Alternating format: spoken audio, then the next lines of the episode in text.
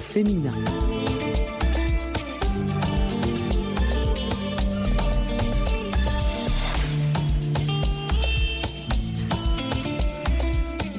Chères auditrices, chers auditeurs, bienvenue à l'écoute de l'émission bi-hebdomadaire de VOA Afrique, Le Monde au féminin. Nathalie Barge avec vous.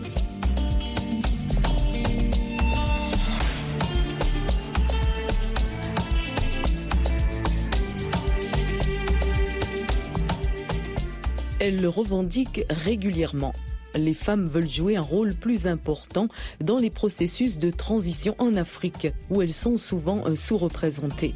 Une rencontre regroupant des représentantes de six pays en transition s'est tenue du 19 au 21 février 2024 à N'Djamena au Tchad. Des femmes du Burkina Faso, du Mali, du Niger, de la Guinée, du Tchad et du Gabon ont échangé sur leur participation au processus politique et de stabilité. Revenons sur cette rencontre dans la capitale tchadienne à travers un reportage d'André Kodmadjingar. La rencontre s'est penchée sur les défis à relever en matière d'autonomisation des femmes qui sont souvent les premières victimes des conflits alors qu'elles peuvent être un moteur du changement. L'exemple des femmes du Burkina Faso qui, malgré qu'elles soient impactées par la crise sécuritaire et politique, se montrent de plus en plus résilientes en menant des activités génératrices de revenus pour ne pas dépendre entièrement de l'État et de l'aide extérieure. Un moment de partage d'expériences et de réflexion sur le statut de la femme puisque les problèmes qu'elles rencontrent dans ces pays d'Afrique en transition sont similaires. Il y a l'autonomisation socio-économique des femmes, la pauvreté des femmes, l'égalité entre les hommes et les femmes. Et il faut savoir jouer sur les leviers dans nos pays respectifs pour pouvoir améliorer en fonction, en tout cas, des différents domaines. Madame Nandi Diallo, ministre burkinabé du genre, des recommandations et résolutions innovantes et pertinentes ont été prises pour améliorer les conditions des femmes dans les pays africains en transition, informe au micro de VOA Afrique Madame Koulibaly. Bali Mariam Maïga, ministre malienne en charge de la promotion de la femme. Améliorer l'accès des femmes et des filles particulièrement les femmes vivant en milieu rural, aux services sociaux de base tels que santé, éducation, formation, nutrition, eau. Mettre en place ou renforcer les mécanismes et structures innovatrices de promotion de l'autonomisation économique des femmes et des filles non scolarisées et déscolarisées et y allouer des fonds suffisants. Investir massivement dans l'autonomisation économique des femmes à travers les facilités d'accès au crédit. Ces femmes s'engagent à suivre ces recommandations et plaidoyer dans ces pays en transition pour le bonheur de leurs sœurs qui sont les plus vulnérables et donc les plus touchées par la crise sécuritaire dans la région. Fatima Kamara, rapporteur général du Conseil national de transition de la Guinée. Nous, ministres en charge de la femme de la République du Burkina Faso, du Gabon, de la Guinée, du Mali et de la République du Tchad sommes résolus à maintenir la collaboration entre nos départements ministériels à travers un comité technique de suivi des recommandations issues de la table ronde constituée des points focaux représentant chaque État. Mohamed Idriss Déby, Itno, président tchadien de la transition, reconnaît lui aussi que les défis des femmes de ces pays en transition sont les mêmes. Les conflits armés, les attaques terroristes et l'instabilité politique ont aggravé les fragilités, mettant en lumière les défis immenses auxquels vous êtes confrontés, mais aussi votre rôle essentiel dans la résolution des crises et la construction de la paix. La rencontre de Jamena a permis aux femmes de ces pays en transition d'évaluer et de rendre visible le rôle crucial qu'elles jouent dans les transitions politiques. C'était aussi l'occasion de se mobiliser autour des problématiques liées à la résolution 1325 du Conseil de sécurité des Nations Unies qui reconnaît le rôle joué par la femme dans la prévention de conflits et le maintien de la paix. André Kodoumadjingar pour VOA Afrique, Jamena.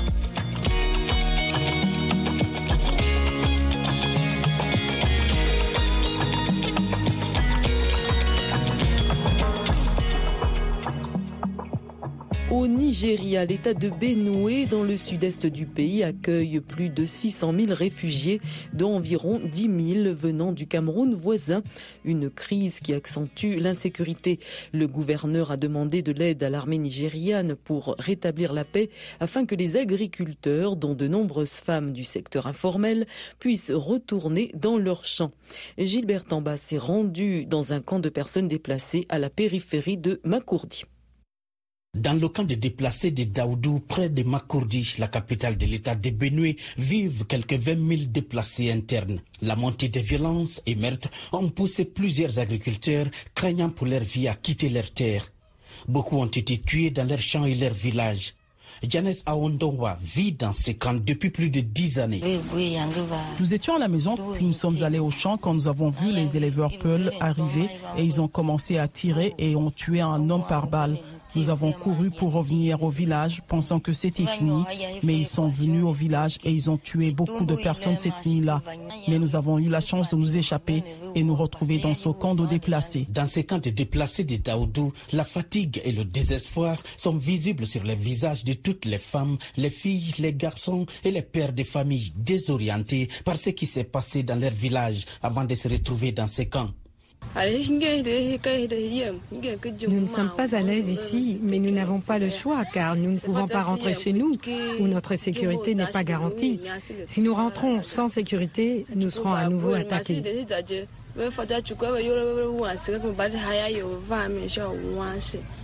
Ils ont été chassés de leur foyer par des affrontements entre éleveurs et agriculteurs et contraints de vivre dans des conditions très difficiles. Nous sommes dans ce camp depuis trop longtemps. Je veux rentrer chez moi dans mon village. Rester dans ce camp nous soumet à beaucoup de contraintes. Je ne veux plus rester ici. Nous sommes restés trop longtemps dans ce camp. La vie n'est pas facile dans ce camp. Même se nourrir est difficile. Certains de nos enfants ne sont pas retournés à l'école à cause de cette situation. Certains ont fini l'école primaire, mais ont eu du mal à continuer leurs études. Cette situation a conduit aussi au mariage précoce de certaines filles et au trafic d'êtres humains. Le gouvernement de l'État de Benue plaide auprès des agences de sécurité pour permettre le retour des déplacés. Mais dans quelle mesure cela va contribuer à réduire la pauvreté au moment où le Nigeria subit durement les effets de la suppression des subventions sur le carburant qui a quadruplé les coûts de transport et a affecté les prix des produits de première nécessité? Gilbert Tamba pour VOA Afrique à Makourdi dans l'état de Benue.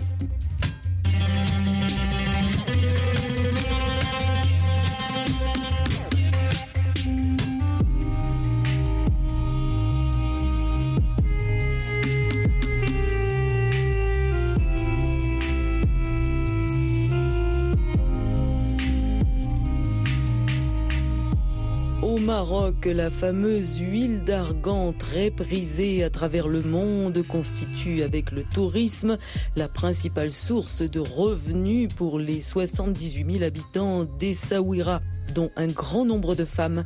Suivons cette activité communautaire à travers un récit de Jean-Louis Mafema. La région du nord-est d'Estaouira jusqu'à la vallée du Sousse est connue pour ses vastes étendues d'arganiers, arbres qui produisent l'argan ou amande berbère, qui permet à son tour l'extraction de la célèbre huile d'argan, tant recherchée en Occident pour ses vertus dans les domaines cosmétiques et culinaires. La production de cette huile permet à un bon nombre de femmes de travailler et de gagner leur vie. La coopérative Marjana est une des entités au centre de cette activité rémunératrice. Nous sommes très bien ici. Avant, nous étions dans nos maisons sans emploi, mais aujourd'hui, nous avons ce travail qui nous permet de gagner un peu d'argent. Tout le monde travaille ici dans l'huile d'argan, dans cette région jusqu'à la ville d'Agadi et Tafraout.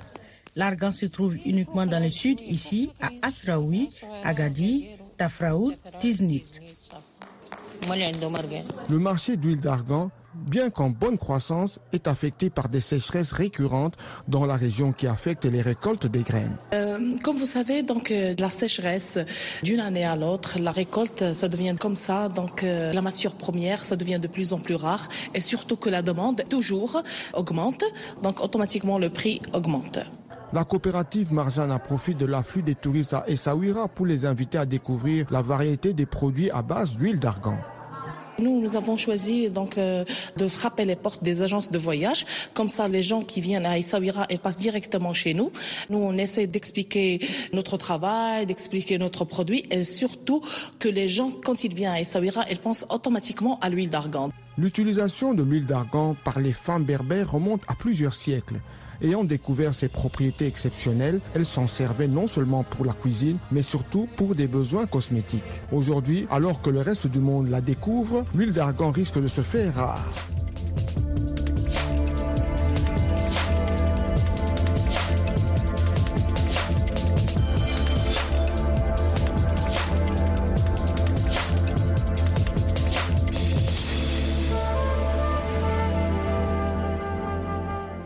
L'entrepreneuriat des jeunes prend de l'ampleur au Sénégal où certains jeunes en difficulté économique sont encore tentés par l'aventure périlleuse vers d'autres continents. Une nouvelle vague d'entrepreneurs en herbe prend partie des opportunités d'affaires au plan local en créant notamment des business d'import-export. Un choix courageux pour lancer des marques de vente et ouvrir des boutiques de référence. Sedina Bagay a rencontré cette jeunesse audacieuse à Dakar. J'ai toujours voulu partir à l'extérieur, mais pour ne pas émigrer acheter des marchandises, revenir au pays, travailler pour mon pays, parce que je pense que c'est beaucoup plus important. J'ai toujours cru en moi et j'ai toujours cru que je peux créer mon propre business dans mon pays et voyager, acheter des bagages et revenir. Pour beaucoup de jeunes, aller en Occident rime avec l'immigration, souvent clandestine, pour avoir des opportunités de travail. Mais depuis quelques années, une nouvelle tendance voit le jour avec des jeunes qui préfèrent faire la navette entre les pays dits développés et le Sénégal pour créer leur propre business. Entreprendre dans ces conditions, un pari souvent difficile voire risqué dans une société avec beaucoup de stéréotypes. Cela n'a pas empêché Aram Laimeng de se lancer dans la création de sa marque Sunshine j'ai toujours voulu entreprendre. Mais tu sais, avec nos parents sénégalais, ils pensent qu'il faut tout le temps faire les bancs, aller au bureau pour qu'on puisse dire que mon enfant est quelque chose. Idem pour Mohamedou Murtada Gueye qui lance la marque MJ Perfume. Je suis issu d'une famille de commerçants. À l'âge de 17 ans, je travaillais chez mon père. J'étais comptable là-bas et quand j'ai travaillé deux ans là-bas, au final, je me suis dit pourquoi pas ouvrir mon propre business. C'est après que je me suis lancé dans la parfumerie. Jeune et sans expérience solide dans le milieu du commerce, il se lance quand même dans le grand bain des affaires. Les débuts sont difficiles, mais leur persévérance finira par avoir raison de nombreux obstacles. Aram Meng, fondatrice de la marque Sunshine by Rames, opte pour la vente de tissus. Bon, tout d'abord, euh, j'ai débuté avec 100 000 francs. Et les 100 000 francs, c'était une sœur qui m'avait offert ça. Donc, euh, je me suis dit, pourquoi pas faire du business comme c'est une chose que j'ai toujours voulu. Et aussi, ma mère, elle était commerçante. C'est une référence pour moi. Mes amis, mes sœurs, frères et tout, ils m'ont supporté. Ils ont acheté mes marchandises. J'échelonne. De jour en jour, les chiffres d'affaires augmentent. Et ben, je suis arrivée là. Mohamed Murtada Gueye, fondateur de la marque MJ Perfume, s'oriente vers la vente de parfums. J'ai commencé à, bas prix et maintenant, machallah, je voyage partout dans le monde pour acheter des modèles de parfums qui sont vraiment rares et je me suis vraiment implanté sur le marché sénégalais par rapport à mes prix, par rapport à la qualité des parfums que je vends. Des produits de qualité venant des quatre coins du monde et vendus à des prix accessibles pour toutes les bourses, telle est la méthode utilisée par Aram Mbeng et Mohamedou Murtada pour s'affirmer dans l'espace commercial sénégalais. Deux domaines différents, mais une même stratégie et une même volonté d'arriver à mettre en place des unités de production locale. Seydina Abagay pour VOA Afrique, Dakar.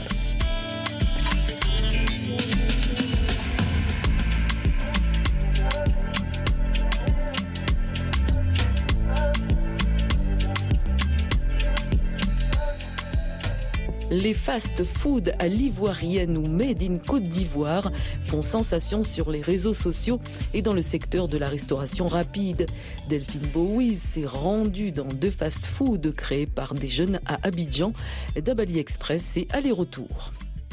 La première escale est à Cocody Ancré les Oscars au fast-food d'Abali Express. Dans un jargon typiquement ivoirien, le nouchi. Cette appellation vient d'une pure stratégie de marketing pour être plus proche des consommateurs. Les fins connaisseurs et connaisseuses savent décrypter les cryptos d'Abali Express. Marc Kofi Ajavon, spécialiste du nouchi ivoirien. Dabali, ça veut dire nourriture. En nouchi et express, bah, c'est rapide. Ils ont montré que finalement, on peut faire du bon dabali, de la bonne nourriture, rapide rapidement. Dabali Express, nourriture africaine, fast-food ivoire. C'est la nourriture ivoirienne qui est mise en avant. Le couple a créé à chacun une expertise en fast-food acquise aux États-Unis pendant leur cursus universitaire. Dame Olivia Akuba, Angola, agré, promotrice du fast-food Dabali Express. Pourquoi pas avoir un fast-food à l'ivoirienne? Le Dabali Express, c'est un restaurant rapide, ultra moderne, qui emploie une trentaine de jeunes. Le concept, c'est manger vite et bien. Surtout dans la capitale économique ivoirienne, le temps c'est de l'argent. Dabali Express revisite l'art culinaire ivoirien à nouveau, la promotrice du restaurant rapide. Notre menu est typiquement africain.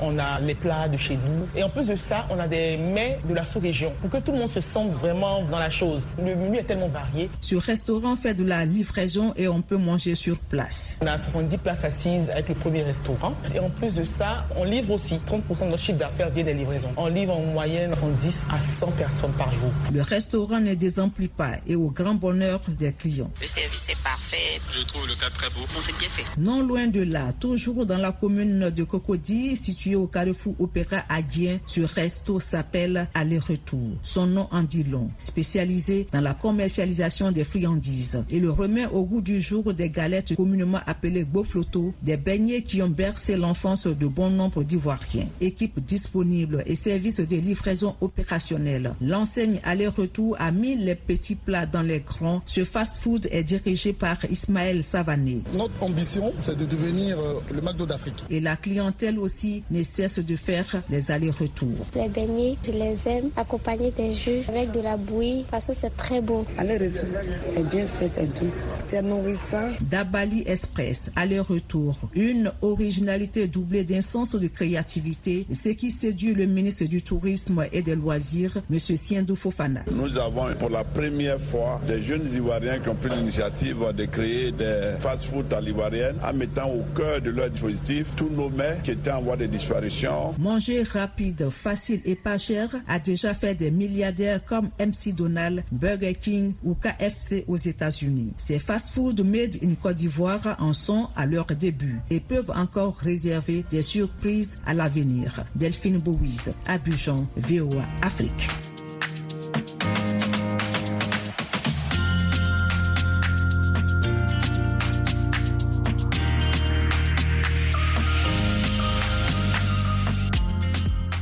Kenya, une étudiante a créé une entreprise innovante qui gagne en popularité en transformant les déchets de l'ananas en chaussures et en sacs.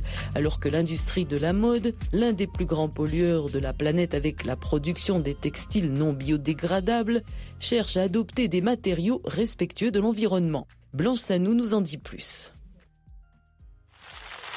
Ce n'est pas seulement un fruit épineux, c'est désormais aussi la matière première d'un textile durable qui est relancé par une maison de design au Kenya.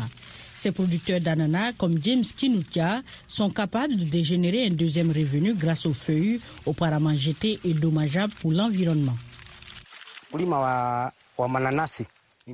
Je suis un producteur d'ananas. J'ai commencé à cultiver il y a longtemps.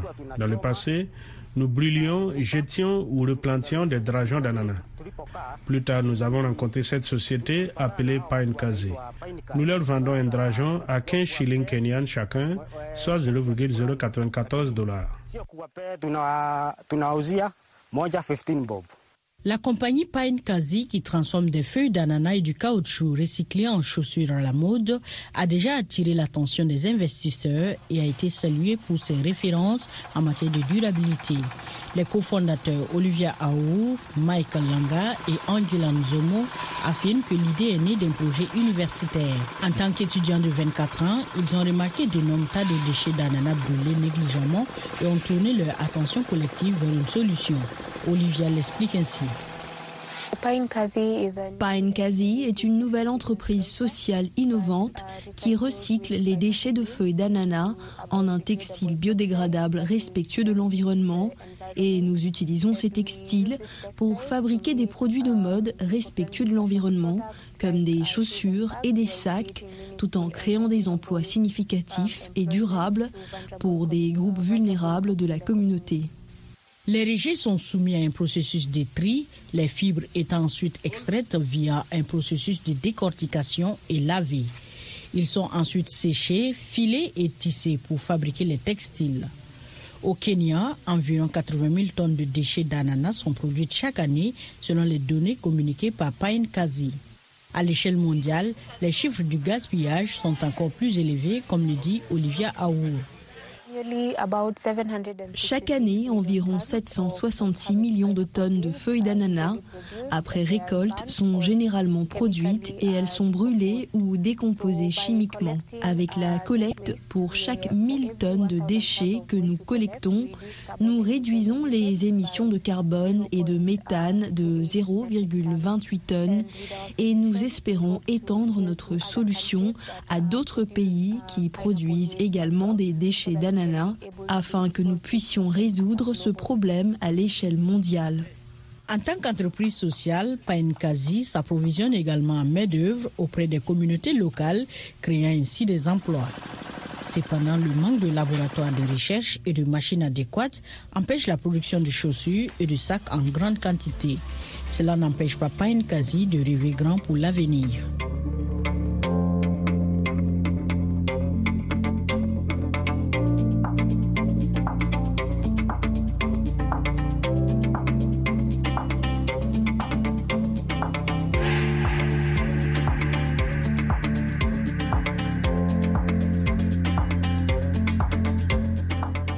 Au Burkina Faso, l'insécurité soulève la question de savoir comment mener la lutte contre le terrorisme en respectant les droits humains.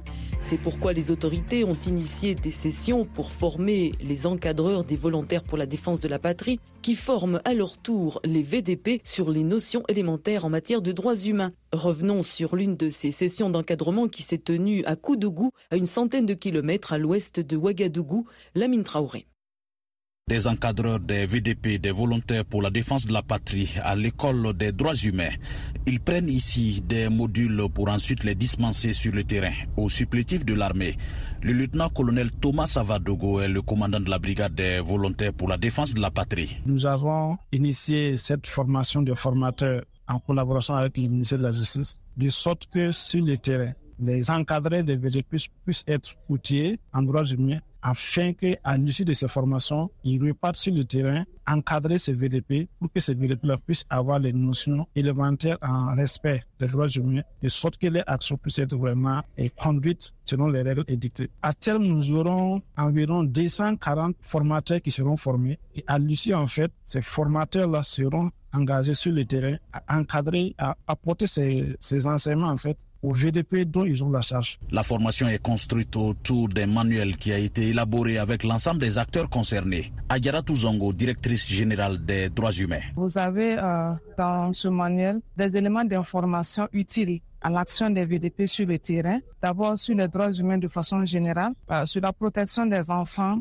la protection des femmes, des personnes déplacées internes, également sur la protection des, des réfugiés, également, nous revenons dans ce manuel sur les droits spécifiques qui, au regard du contexte sécuritaire difficile, peuvent se trouver menacés sur le terrain. La présente formation est la septième du genre selon Rodrigue Bayala, le ministre de la Justice. Ça nous permet d'avoir non seulement des VDP qui ont connaissance, euh, bien entendu, de comment effectivement ils peuvent protéger et faire la promotion des droits humains. Et vous savez également que dans le cas de cette lutte, il est nécessaire et sinon judicieux que nous trouvons un équilibre entre la réponse militaire que nous apportons au terrorisme. Il faut trouver un équilibre entre cette réponse et la nécessité de la protection des droits humains.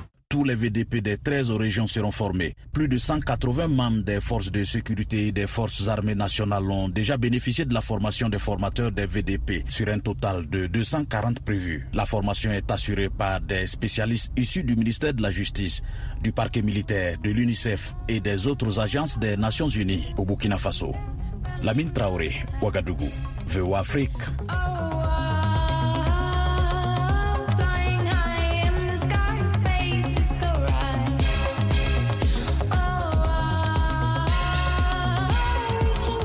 Merci beaucoup d'avoir écouté Le Monde au féminin de VOA Afrique. C'était Nathalie Barge avec vous. On reste en contact. Bon courage et à très bientôt.